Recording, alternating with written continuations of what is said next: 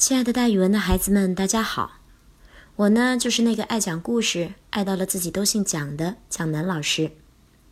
今天要给大家讲的成语故事叫做“开诚布公”。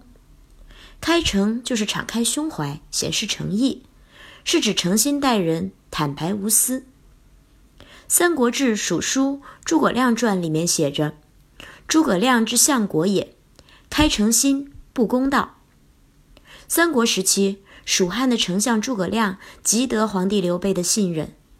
刘备临终前，曾将自己的儿子刘禅托付给他，请他帮助刘禅治理天下，并且诚恳地表示：“你能辅佐他就辅佐他，如果他不好好听你的话，干出危害国家的事情来，你就取而代之，你来当皇帝。”刘备死后，诸葛亮竭尽全力帮助平庸的后主刘禅治理国家。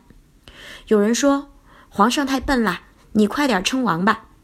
他严词拒绝，并认为自己受先帝的委托，已经担任了这么高的官职，如今讨伐曹魏没见什么成效，却要加官进爵，这样做是不道义的。诸葛亮待人处事公正合理，不徇私情。那时候的马谡是他特别看重的一位将军，在攻打曹魏时当前锋，因为违反节制。失守街亭，诸葛亮就严格按照当时的军法处置，忍痛杀了他。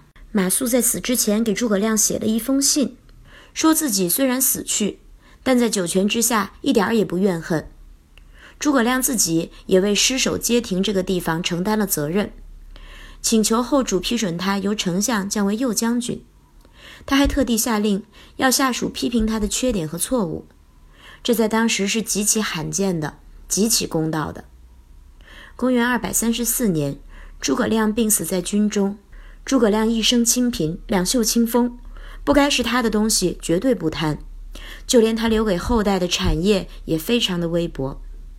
所以大家以后就把诸葛亮这种品质称为开诚布公，也就是说，敞开胸怀，显示诚意，以诚待人，坦白无私，这是一种特别美好的品德。